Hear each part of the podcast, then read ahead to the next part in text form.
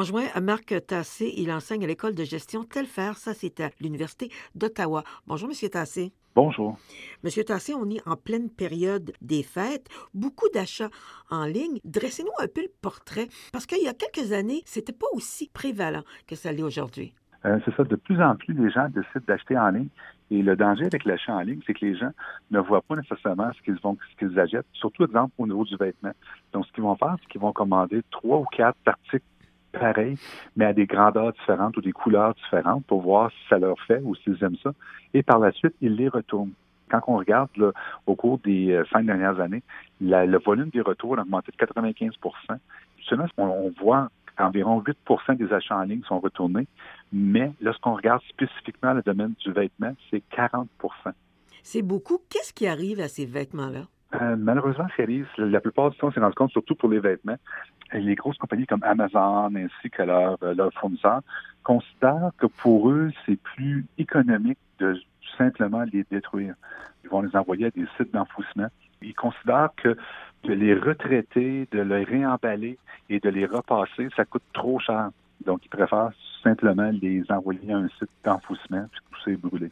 Est-ce qu'on voit cette euh, façon-là de faire chez Amazon différemment selon qu'on est en Europe ou en Amérique du Nord? Euh, je vous dirais qu'en Europe, ce qui arrive, c'est que les lois sont plus sévères. Euh, on, on a pensé en Allemagne, en France, ce n'est pas permis et c'est même exigé que Amazon démontre comme tel qu'est-ce qu'ils font. Et à ce niveau-là, on, a vu dans les derniers mois Amazon commencer à offrir aussi en Amérique du Nord lorsque certains types de biens sont retournés, surtout des biens électroniques, à ce moment-là, ils les mettent dans une boîte deux pieds par deux pieds et ils la revendent à 200 dollars en garantissant aux acheteurs qu'il y a une valeur d'au moins 550 dollars. Donc, euh, vous achetez une boîte, vous ne savez, pas ce que vous avez dedans, c'est une boîte surprise, mais vous savez qu'il va y avoir une valeur d'environ 550 dollars, sauf que l'emballage ne sera pas vraiment comme un œuf. Ne se pas la tête de le réemballer, ils le prennent, ils le mettent dans une boîte, puis quand la boîte est remplie, on la met en vente. Est-ce que du côté des consommateurs, il, il commence à y avoir une prise de conscience par rapport à ce phénomène-là? Oui, énorme. Euh, on a eu dans la dernière année la compagnie Burberry qui euh, utilisait cette méthode de tout simplement envoyer aux déchets les retours. Et ça a fait en sorte que lorsque ça s'est été rendu public, euh, les consommateurs ont protesté, ont même boycotté les, les, biens de Burberry. Là, lorsque les compagnies se débarrassent de ces articles-là qu'on ne veut plus, qu'est-ce qui arrive? Qui paie pour ça au, bout du fil, au bout du compte?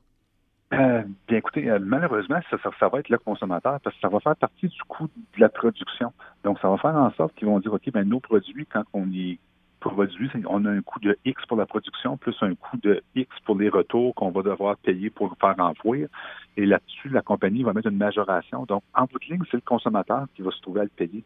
Ça ne sera pas le fabricant qui va l'assumer, c'est certain. Qu'est-ce qui se fait au Canada pour essayer de mettre un frein à ces pratiques-là? Euh, je vous dirais qu'une certaine compagnie, comme exemple Pentagonia, qui, eux, ont décidé de dire, OK, ce qu'on va faire, on va euh, reprendre tous les retours, on va les prendre, qui, qui sont retournés en ligne, et on va les mettre dans un de nos magasins et on va les vendre comme étant des articles usagés à des prix inférieurs. On voit ça aussi euh, au niveau de la compagnie Nordstrom, qui est un petit plus dispendieux, les biens normalement. Ils prennent des retours et ils les envoient dans un magasin qui s'appelle Nordstrom Off the Rack. Donc, à ce moment-là, ça fait en sorte que ce sont des biens qui sont plus nécessairement neufs, mais qui ont juste, juste qui ont été retournés parce que le consommateur n'était pas d'accord. Et à ce moment-là, euh, ils vont les, revendre à, prix réduit. Est-ce qu'on avait prévu ces dérives-là lorsqu'on a pensé au commerce en ligne? Je vous dirais que non. Et, la raison, c'est qu'il y a beaucoup de fournisseurs indépendants qui font affaire avec Amazon. Le problème, c'est que si vous retournez à Amazon, il y a un frais d'entreposage. Amazon n'a pas l'espace pour tout l'entreposer et les frais qu'elle chargerait comme tel aux fournisseurs pour l'entreposage fait en sorte que ça devient plus rentable pour le fournisseur. Et, c'est lui qui dit à Amazon, détruisez, je ne veux pas tout ce qui est achat du temps des fêtes, que ce soit Noël, le jour de l'an, est-ce qu'on sait quel est l'impact que ça a sur ces retours, ces biens qu'on envoie dans des sites d'enfouissement? L'impact est majeur. Parce ce qui arrive, c'est qu'il y en a beaucoup, beaucoup qui sont retournés. Étant donné que souvent, des fois, on fait un cadeau pour quelqu'un, puis on n'est pas certain de sa grandeur ou, de ses choix. Donc, on dit, ah, c'est pas grave, de toute façon, tu ne vas pas le retourner par la suite.